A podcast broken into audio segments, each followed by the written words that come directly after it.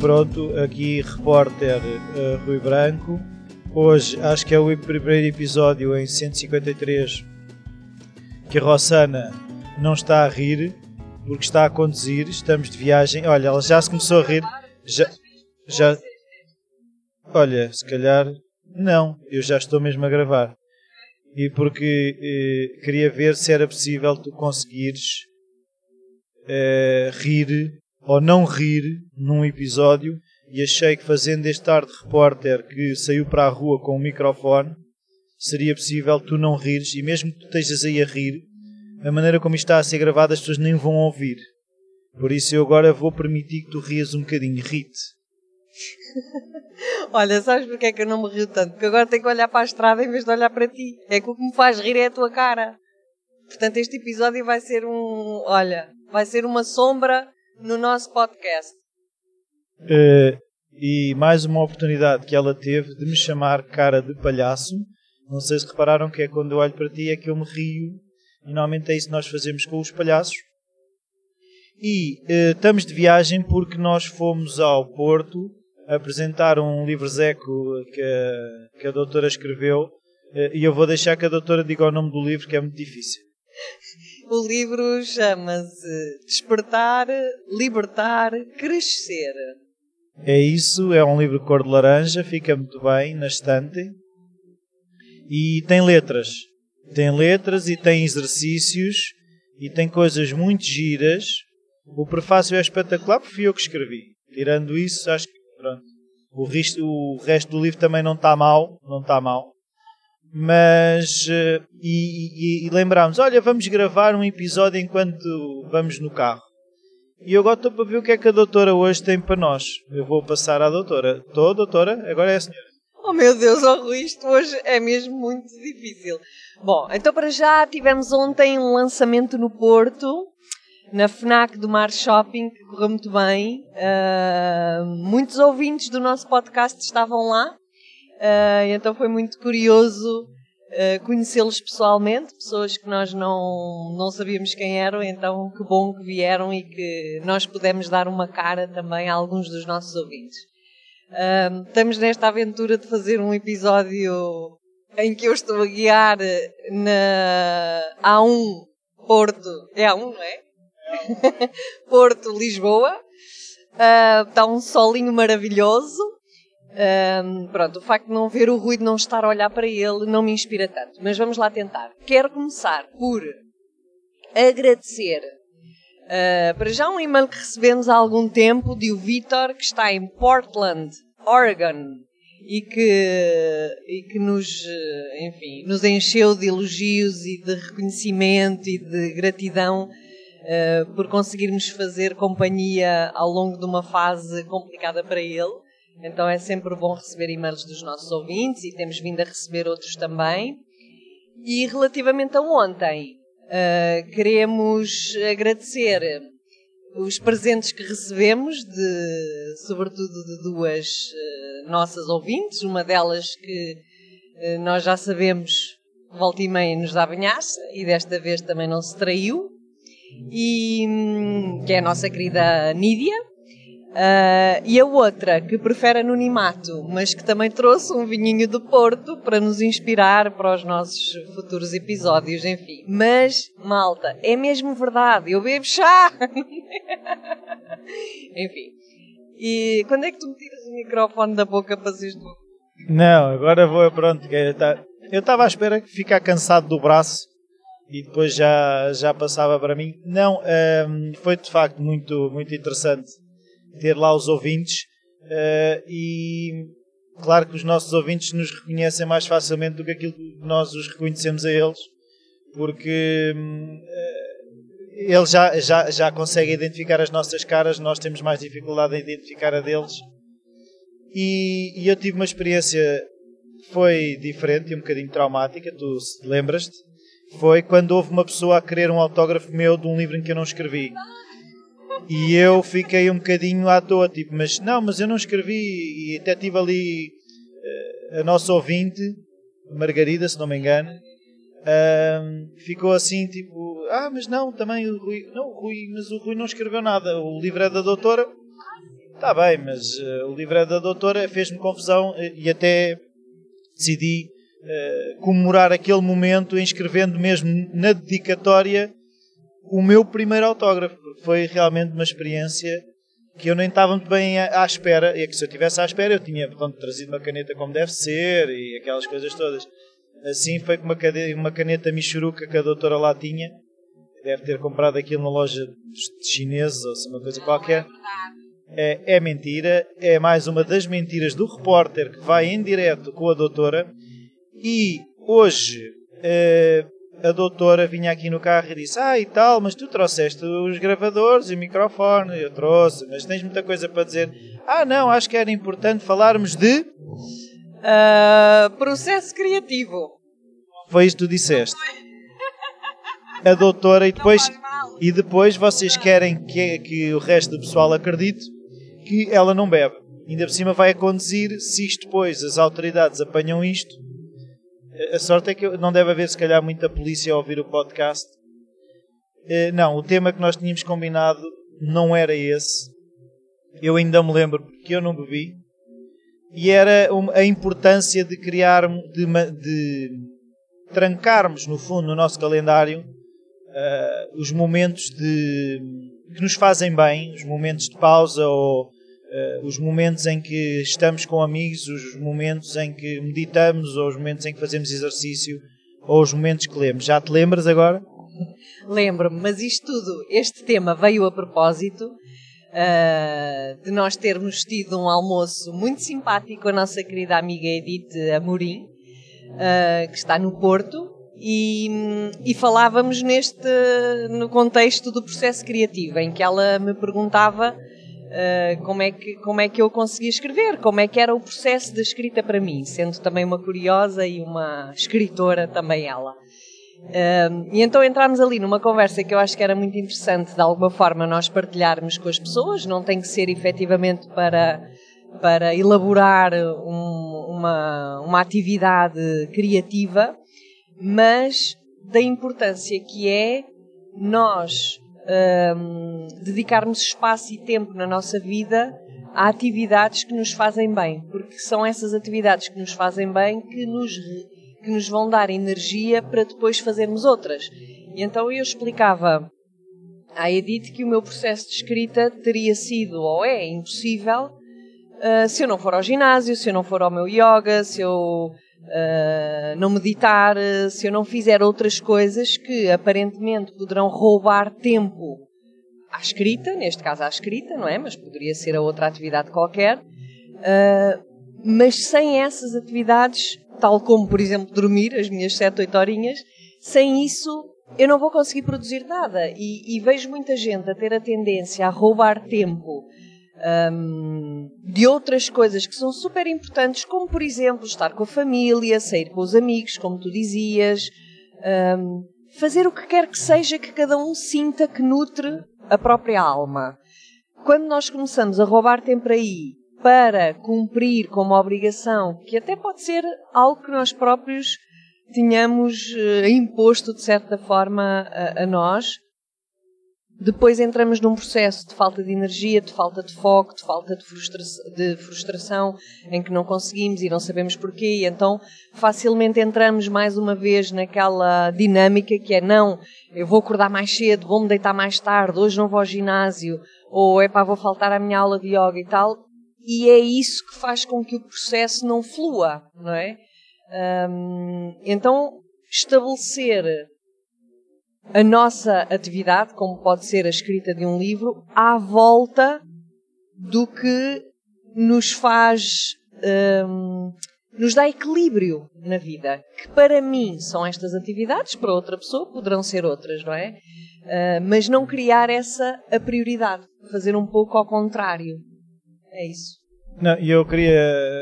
É que, é que isto tudo começou quando. Uh estávamos a falar da estruturação do dia e a, e a Edith falou que o pequeno almoço de uma hora e vinte em família era uma coisa que.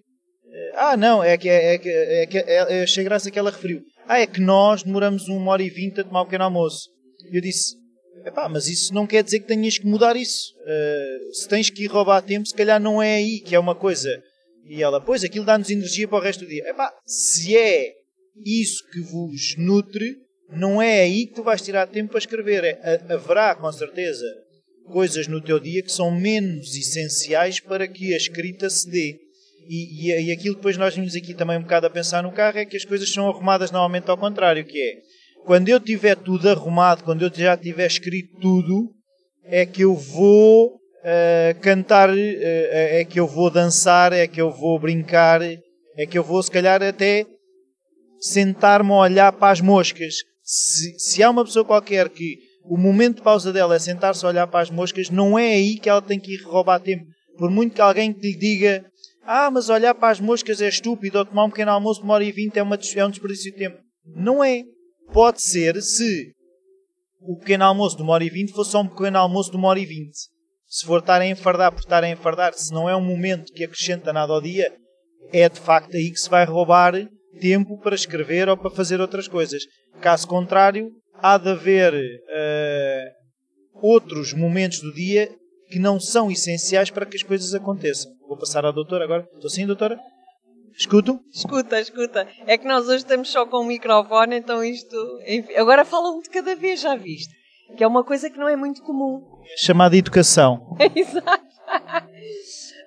um, isto acontece, por exemplo, estava-me a lembrar uh, de um, um retiro que eu fiz, uh, um retiro de silêncio que tinha meditação e tal, e o formador dizia-nos por exemplo, a importância da meditação, não é? Imagina, meditar o tempo que tu achas que uh, é viável para ti e que te faz bem, não é? Não há tipo, ah, só quando meditas uma hora é que aquilo tem efeitos. Não, depende, não é? Porque se tu te obrigares a ti próprio a meditar mais do que é o viável e o possível para ti, vais entrar num esforço uh, que te vai criar eh, muito peso, não é? E então poderás acabar, para já por desistir rapidamente dessa atividade, porque te estás a obrigar a ti próprio a, meditar uma hora, porque é isso que se deve meditar, um, e, e, portanto perdes a qualidade da atividade em si e os efeitos benéficos que ela tem. Portanto, também é sentir o que é que é viável para mim. Então é só 5 minutos por enquanto, é 10, é 15, é 20. E isto implica algo que é difícil, que é nós efetivamente conseguirmos nos ouvir a nós próprios e legitimar aquilo que nós sentimos. E não o que é, qual é a informação de fora que nos chega que nos dá a indicação, não, isto é o certo, ou tens que fazer isto assim, ou tens que fazer isto durante não sei quanto tempo. Não, depende. É que nós somos, todos nós, felizmente, somos tão diferentes uns dos outros e tão únicos que, de facto, por exemplo, para mim, tomar um pequeno almoço, uma... eu nem tomo um pequeno almoço, portanto, estar uma hora e meia num pequeno almoço é uma coisa que nem se coloca, não é? Mas para ela é de facto um, um pilar fundamental para começar o dia. Um, e eu estava-me a lembrar de, deste professor de meditação no retiro que dizia: não funciona tirarmos, por exemplo, meia hora do sono para dedicar meia hora à meditação porque é estar a roubar algo que é essencial para o nosso organismo e que depois não vai ser recuperado da mesma maneira através da meditação. Ele dizia, eventualmente, ao longo do tempo, com a prática meditativa, nós vamos, o corpo vai ter necessidade de dormir menos, não é? Porque aquele estado de meditação faz com que haja uma recuperação que pode até ser superior à tal meia horinha de sono. Mas começar por aí não é um bom começo. Então também é interessante nós estabelecermos prioridades acerca do que é que é, o que é que é a base, o que é que é importante. Ah, para mim, por exemplo, o sono é super importante. Se eu passar a dormir só 6 horas ou 5 horas para, para ter tempo para escrever, não vai funcionar, não é? Porque o meu organismo precisa, como base, dessas horas de sono. Um, e depois do sono, por exemplo, o café da manhã. Eu sei café da manhã, pá, ninguém esteja ao pé de mim sem café, ou quem já esteve sabe como é que a coisa é, que é de facto assustador. E portanto eu preciso de um café da manhã para poder eh, pôr o meu sistema cerebral eh, a funcionar. Um, portanto, ir, ir também percebendo quais é que são um pouco essas nossas prioridades, não é? E onde é que nós podemos ir encaixando aquilo que nós queremos fazer ou que nós nos predispusemos a, a fazer. Eu agora estava a pensar no caso que muita gente fala, eu também já passei por isso, pelo facto de quando temos filhos, a, a gestão do tempo é um bocado mais complicada e porque são seres que dependem de nós e esse controle sobre o tempo é um bocado mais complicado. E aquilo que eu me fui apercebendo ao longo do tempo é que uh, é um bocadinho também perguntar: é importante para mim estar presente na vida dos meus filhos? Uh, o banho é um momento que eu quero estar presente ou dispenso? Uh, o alimentar é uma coisa, dar comida, dar a papa, whatever, seja o que for, é importante para mim? Não é assumir que ah, dar comida é importante, não há mais ninguém que o possa fazer ou eu é que tenho a obrigação. Pode acontecer situações em que eu digo, epá, eu prefiro o momento de dar banho e a minha mulher prefere o momento de dar comida. Eu já, já estou a arranjar tempo, não estou a dizer que um é mais importante que o outro, um é mais importante para mim e é um bocado, no fundo é, aquilo que eu me apercebi também ao longo do tempo é, quando de facto uh, o tempo está muito preenchido, é porque estamos a, a, a, dar importância a coisas que se calhar não têm assim tanta. Porque há muitas pessoas que dizem: uh, Ah, mas eu não tenho um único segundo livre que consiga, que não seja importante e que eu não consiga retirar. Eu tenho que roubar ao sono porque eu trabalho 10 horas e, e também tenho que dormir e tenho que dar. Ok, então se calhar as prioridades é começar a pensar de que forma é que eu posso ter uma vida que me permita ter tempo para aquilo que é essencial para mim. Porque nós podemos, de facto, e há situações muito complicadas em que as pessoas não têm mesmo margem de manobra. O exercício é todos os momentos conseguirem darem-se esses momentos e começar a pensar de que forma é que eu dou a volta a isto e porque é que eu me deixei chegar a este momento. Vou passar a sua é uma, há um exercício giro de se fazer que é criarmos círculos dentro de círculos e em cada, em cada círculo ir, ir colocando diversas, hum, não sei se chama intensidades de importância, não é? Então o que é que é importante, o que é que é muito importante, o que é que é fundamental, o que é que é essencial. Um, e irmos ganhando consciência de como é que nós estamos a investir uh, o nosso tempo em termos de, de, a que é que nos estamos a dedicar mais, não é? Uh, e não é tanto, uh, porque agora estavas a trazer uma questão muito interessante que é, por exemplo, quem tem filhos, lá está, ou quem tem um trabalho e se é uma pessoa muito responsável e muito cumpridora, etc. aquilo a que nós nos dedicamos é importante para quem? É importante para nós ou é importante para o outro, não é? Porque, por exemplo, imagina que dar banho a um filho, para mim, pessoalmente, pode não ser o máximo da minha alegria, não é? Uh, e claro, obviamente, se a criança tem que tomar banho, tem que haver, partindo do princípio que há outra hipótese, que há um pai que poderá dar o banho, é isto dá-me prazer a mim ou é uma obrigação simplesmente que eu tenho que cumprir? E claro que não havendo escolha, tem que cumprir essa obrigação e ponto final. Mas às vezes há escolha. E nós nem sequer damos espaço para contemplar essas outras hipóteses. Eu estou-me a lembrar de uma, de uma amiga que eu tenho um, e que quando ela teve o, a bebê, uh, o marido, com quem eu tinha também uma excelente relação, desabafava comigo e dizia: Ela não me deixa dar banho à, à bebê. E ele sentia-se um pouco excluído de toda aquela dinâmica, não é? Como pai ou, ou como elemento também da família, porque ela, naquela ânsia de dar o, banho ou de fazer as coisas bem, ou ela achava que ele não sabia fazer aquilo tão bem como ela, não é? Quem diz dar o banho, depois diz dar a papa, depois diz vestir, depois diz. E depois a pessoa facilmente se queixa e está cansada uh, porque não tem prazer em todas as tarefas, neste caso concreto, com um bebê, mas também não deixa que ninguém ajude e que ninguém participe, não é? Então, porquê é que eu estou a fazer isto? É uma coisa que me dá prazer a mim? Então isso o outro também vai beneficiar, como é óbvio, não é? Se é uma coisa que eu estou a fazer por obrigação, Uh, é algo que, neste caso, o bebê também vai sentir e não vai ser bom, não vai ser agradável. Então, como é que nós podemos, pelo menos numa primeira fase, ganhar esta consciência que é a que é que eu me estou a dedicar em termos de níveis de importância para mim, não é para o outro, é para mim. Porque quando eu coloco o outro em primeiro lugar, uh, e porque eu estou a fazer isto, que isto é importante para o outro, uh, então eu já não estou a dar importância a mim. E isto, quer queiramos, quer não, eu sei que é uma chatice e que nem toda a gente acredita num primeiro momento, eu também não acreditava, que é nós vamos pagar as consequências, porque quando nós não nos colocamos em primeiro lugar, nós depois o retorno que temos é que, o, é que não estamos a ser os, os autores da nossa própria vida e pagamos as consequências, não é? Então, claro que nem sempre há escolha, hum, a vida não é só satisfações e alegrias, faz parte da vida também termos obrigações, é um bocado as regras do jogo, não é? Portanto,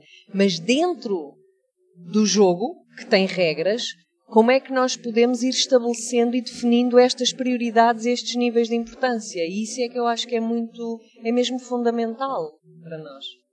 Eu aqui há tempos ouvi uma coisa engraçada que era uh, alguém dizia quando quer saber uh, o que é que a pessoa realmente dá importância, não lhe pergunta onde é que ela gasta o dinheiro, pede-lhe para lhe mostrar a agenda.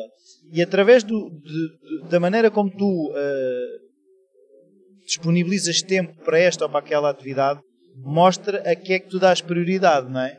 Uh, e muitas vezes nós nem nos apercebemos que damos prioridade àquilo porque achamos que, como estavas a dizer, que não tens escolha. Uh, e nós temos sempre escolha, que é uma coisa que nós já referimos várias vezes aqui, e, e, e é um bocado dentro da agenda, olhar para a agenda de sentido crítico e perceber eu estou a a dedicar muito tempo, por exemplo, às deslocações para o trabalho e tempo no trabalho. Estou bem com esta decisão? É algo que eu quero manter? Eu estava também a lembrar de um, uma reflexão que fiz outro dia, que era a questão de ser sustentável. É até que ponto é que eu, ao olhar para uma situação, eu posso olhar para ela e dizer quanto tempo é que eu vou aguentar sem dormir? Quanto tempo é que eu vou aguentar sem fazer exercício? E se alguma coisa que me está a ser pedida vai fazer com que eu entre em níveis insustentáveis de não ir ao ginásio, de não dormir, aquela coisa tem que ser repensada. E nós temos esta tendência de nós temos que aguentar. Está bem, nós temos capacidade de aguentar. Mas a questão é, por quanto tempo? Quando nós nos comprometemos com alguma coisa, devemos sempre pensar é, por quanto tempo e quanto tempo é que eu consigo uh, alocar esta situação? Sim. Depois há outra coisa interessante que é, de facto, as escolhas implicam consequências. E isso faz parte da nossa vida enquanto seres adultos, não é? enquanto seres maduros, que é eu faço uma escolha e essa escolha vai ter consequências. então, por exemplo, eu dou muitas vezes, até o meu próprio caso, que é eu escolhi ser trabalhador independente, não é? Isto traz-me consequências, que é traz-me riscos em termos de eu não sei quanto é que vou ganhar ao fim do mês, todos os meses são diferentes, uh, se eu tenho férias uh, ou quando eu decido tirar férias eu não, eu não ganho nada, uh, se eu fico doente é um risco de também, enfim, não trabalhar e portanto não ganhar. Mas a minha necessidade de liberdade e de gestão do meu tempo e da minha uh, e da minha profissão é superior, portanto, ganha mais importância relativamente a uma, a uma segurança, a uma estabilidade financeira ao fim do mês, não é? Então, no meu caso específico, para mim, a liberdade tem mais importância do que a estabilidade financeira. Mas isto não é uma questão de ser certo ou errado. É uma questão de nós conhecermos a nossa natureza e percebermos em que situação é que nós conseguimos viver o melhor de nós, não é? Viver o nosso potencial. Um, para mim, ir ao ginásio, eu lembro-me muitas vezes que quando eu era mais nova e vivia com, com outras raparigas, elas ficavam. Ah, é porque eu às vezes recusava fazer determinados programas ou deitar muito tarde, ou seja o que for, porque depois tinha que ir ao ginásio. Eu queria ir ao ginásio. E elas lembro-me de, de, de, terem reações mesmo tipo, pá, mas o ginásio é uma coisa tão quase tão fútil, tão como é que tu és capaz de colocar o ginásio em primeiro lugar relativamente a outra coisa qualquer? E, e para mim o ginásio era mesmo importante, porque eu sem a atividade física, é pá, fico rabugenta, fico inquieta, fico não gosto de mim quando não vou ao ginásio. Portanto, não é uma questão física da estética que, enfim, até sou bastante descuidada relativamente a isso, mas, mas é uma questão mesmo interior minha. E então, muitas vezes é impressionante, eu não sei se já, já te aconteceu, mas acredito que sim, que é dizeres, ah, eu não posso ir, hum, por exemplo, alguém te faz um convite, ou alguém te faz um pedido ou qualquer coisa e dizer, pá, uh, não, não, essa hora não posso. Ah, porquê? Porque, pá, tem que ir ao ginásio. E a pessoa fica, o quê? Tipo, tu não vens, sei lá, fazer qualquer coisa porque tens que ir ao ginásio. Sim, mas para mim, ir ao ginásio é está na base do meu dia a dia, não é? E para a outra pessoa, eventualmente, nem sequer vai ao ginásio, nem sequer faz exercício físico. E então há aqui como se fosse uma, um desencontro na comunicação. Porque para uma pessoa que não faz exercício físico, se tem como resposta eu não vou ter contigo porque vou ao ginásio, ela normalmente leva isso como uma grande desconsideração por ela própria, que é tipo, como é que é possível pôr o ginásio em primeiro lugar relativamente a mim? Não é? E isto eu, eu entendo que seja difícil, e aqui entramos na questão do julgamento, não é? Nós estamos sempre a julgar os outros e a avaliar os outros consoante aquilo que é importante para nós. Um, e é preciso termos muito cuidado com isso, porque hum, acabamos por criar os tais desencontros na relação, nas relações, Uh, muitas vezes acabamos por mentir porque sabemos que o outro nos vai criticar ou não nos vai compreender, o que é uma grande chatice, porque a mentira é algo que retira muita energia à relação, para além de retirar qualidade à relação, como é óbvio. Mas, mas é isto, é, é pá, que bom que a outra pessoa até consegue ser sincera e vai ao ginásio e para ela é importante ir ao ginásio e consegue cuidar dela nesse sentido, não é? Então, que, quais são as prioridades? E podem ser muito diferentes de pessoa para pessoa. É, é, isto. É, a Fonte é um filme cómico que eu vi outro dia, em que eram três homens, estavam na casa de um deles, estavam a ver eh, futebol ou uma coisa qualquer, e hum, era um divorciado, um solteiro e um casado. E o, o, o, casa, o casado, era o, o solteiro, estava a dizer: epá, vocês vão à vossa vida, epá, não os quero aqui agora em casa, que é estar descansado aqui. E o outro disse: epá, uh, tu não me tires isto, porque eu disse que uh, tinha uma reunião que ia fazer mais horas no trabalho. Porque uh, se eu disser à minha mulher que vim só estar um bocado com os amigos, ela vai cobrar o tempo para ela.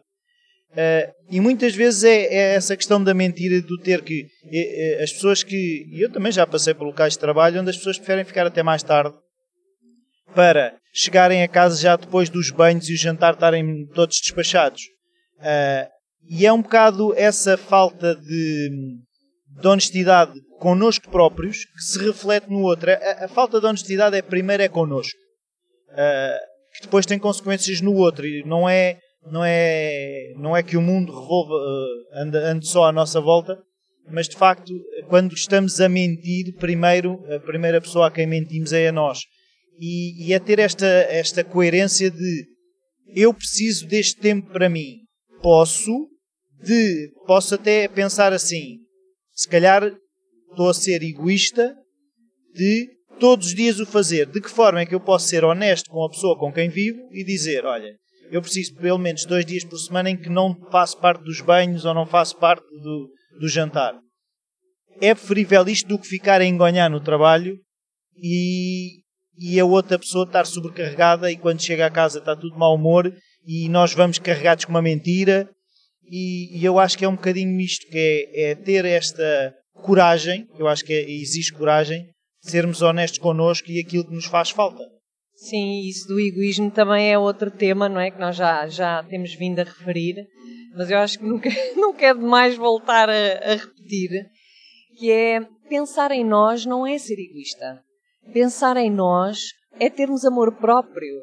Porque só quando nós conseguimos, lá está, ter também essa coragem de pensar em nós e de cuidar de nós, é que também a disponibilidade para o outro vai ser genuína. Porque caso contrário, uh, vai ser de obrigação, vai ser um peso, vai ser, uh, vai ser, uh, não, não vai ser de coração aberto, não é? Então, muito mais facilmente eu vou estar de coração aberto e, e, e, pronta para ajudar, disponível, se eu primeiro tiver cuidado de mim, do que se eu deixar de fazer as minhas coisas para acudir o outro, vou fazê-lo com este sentido de obrigação e que não me vai trazer bem-estar. É que se trouxesse, ainda era como o outro, mas não vai trazer. Aquilo que muitas vezes traz é é a questão da culpa, não é? Que é, pronto, uh, já fizemos isto e tal, já não me sinto tanto em culpa, uh, mas depois não estamos bem connosco. E a questão é, nós somos as pessoas, nós estamos connosco 24 horas por dia, nós somos as pessoas que estamos connosco do, desde que nascemos até que morremos, então como é que nós nos tratamos?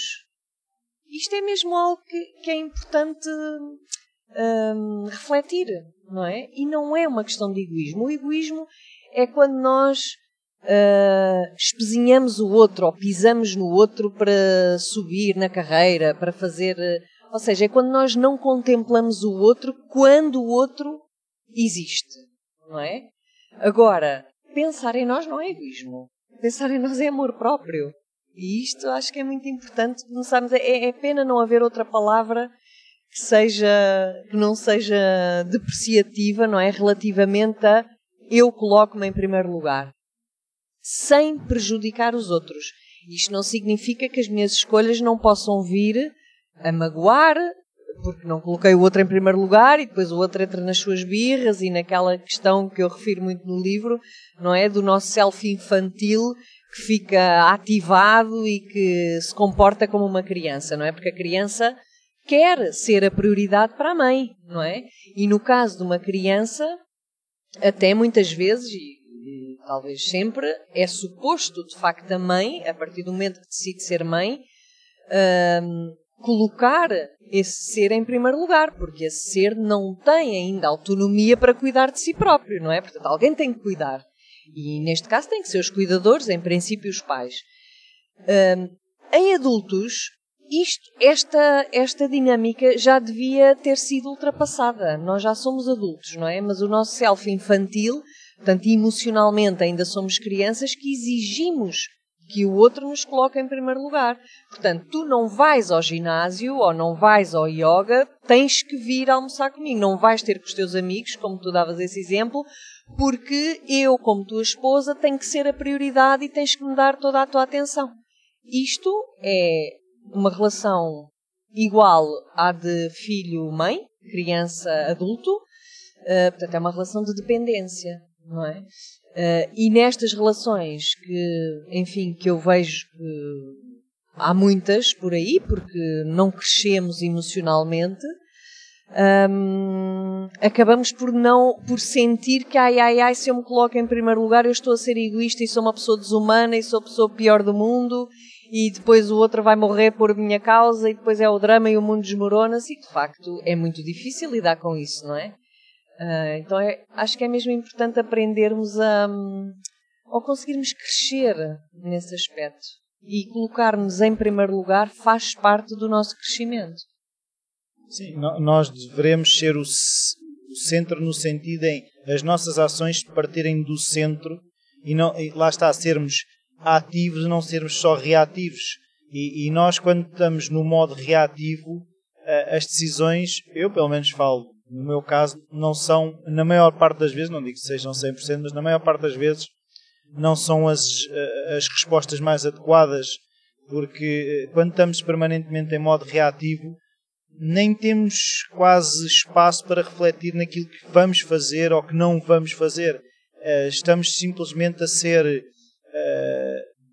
ativados pelo, pelo ambiente onde, onde nos encontramos e deixamos de ser agentes no mundo e passamos a ser passivos uh, de simplesmente é, é, o que as pessoas dizem de a diferença entre ser um, um termostato e um termómetro, não é? O, o, o, termostato gera a temperatura do ambiente, o termómetro simplesmente reflete a temperatura do ambiente. E, e, nós andamos sempre em modo termómetro, quando também temos de ter modo termostato de estabelecer a temperatura no ambiente agora é eu vou tirar este bocadinho para mim. E, e a outra pessoa pode ajustar o termostato dela de aceitar isso ou entrar em modo reativo termómetro e simplesmente reagir ao estabelecer a temperatura do outro. Uh, e, e, é um bocado esta dança de agora de quentes e frios que nós temos que fazer de há momentos em que se calhar temos que ser termómetro, mas passar a vida permanentemente em termómetro não me parece que seja um caminho para a felicidade ou para aquilo que queiram chamar a paz, que era uma coisa que também vínhamos a falar no caminho, que a, a, paz, para mim, por exemplo, é mais importante do que essa questão da felicidade, como muitas vezes é vendida nas televisões, e como se fosse assim um comprimido que se toma de ser feliz. Existem de facto drogas, mas até essas têm consequências, não é? Não há uma felicidade, não é tipo cair no caldeirão como o Obelix, em que cai-se no Obelix da felicidade e depois já não é preciso tomar mais uh, poção e é-se permanentemente feliz. Sim, senhora. Olha, estamos a chegar a Lisboa e eu já estou a começar a ver muitas placas azuis e começo a ficar um pouco desorientada e assustada e dizer ai ai ai para onde é que é e vou-me enganar e o Rui está desatento e eu estou a ver ali Crele. Um... Podias ter ido pela Crele. Era, não era? Eu acho que a gente veio por ali. Viemos. Pronto, estás a ver este.